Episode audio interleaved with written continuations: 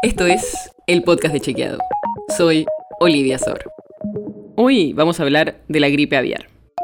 Porque ya se detectaron decenas de casos en animales en el país y por eso el Servicio Nacional de Sanidad y Calidad Agroalimentaria, el SENASA, declaró hace unas semanas la emergencia sanitaria por influencia aviar en nuestro territorio.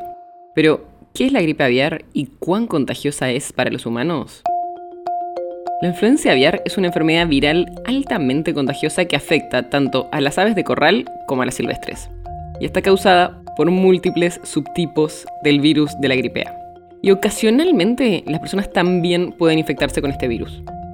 Esta infección se puede dar principalmente a través del contacto directo con animales infectados vivos o muertos o con sus entornos contaminados. Es importante aclarar que la enfermedad no se transmite a las personas por el consumo de carne aviar, por lo que las comidas no ponen en peligro la salud de las personas.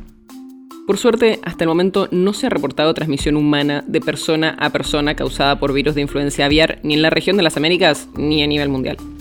Pero obviamente, como te imaginarás, el aumento en la circulación de influenza aviar en aves de corral y aves silvestres igual representa un problema de salud pública porque los virus de influencia tienen el potencial de presentar mutaciones que pueden resultar en variantes más contagiosas entre los seres humanos.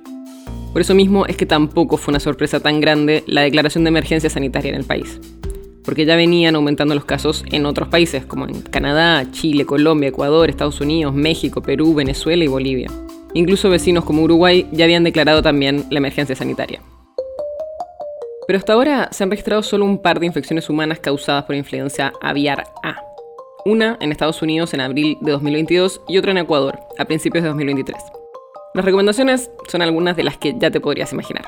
Lavarse las manos, evitar el contacto directo con aves silvestres, no tocar ni recoger animales salvajes muertos o enfermos y evitar tener contacto sin protección con aves de corral que parecen estar enfermas o muertas.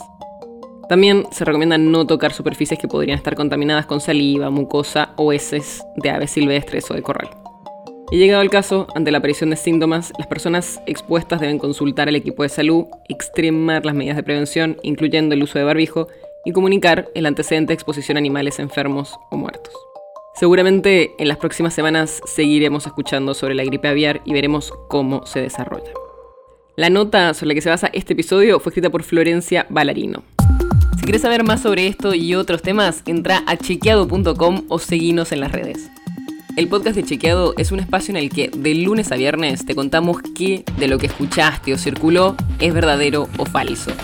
Te traemos datos para que puedas entender mejor las noticias. Si tienes una idea, algún tema del que te gustaría que hablemos en un próximo episodio, escribinos a podcast.chequeado.com. Y si te gustó este episodio, seguinos en Spotify o en tu app de podcast favorita y recomendanos a tus amigos. Es una producción de Chequeado, producción en colaboración con Posta. La producción está a cargo de Martínez Lipsuk y Sebastián Chávez. Y la edición es de Nacho Garteche. Yo soy Olivia Sor. Hasta mañana.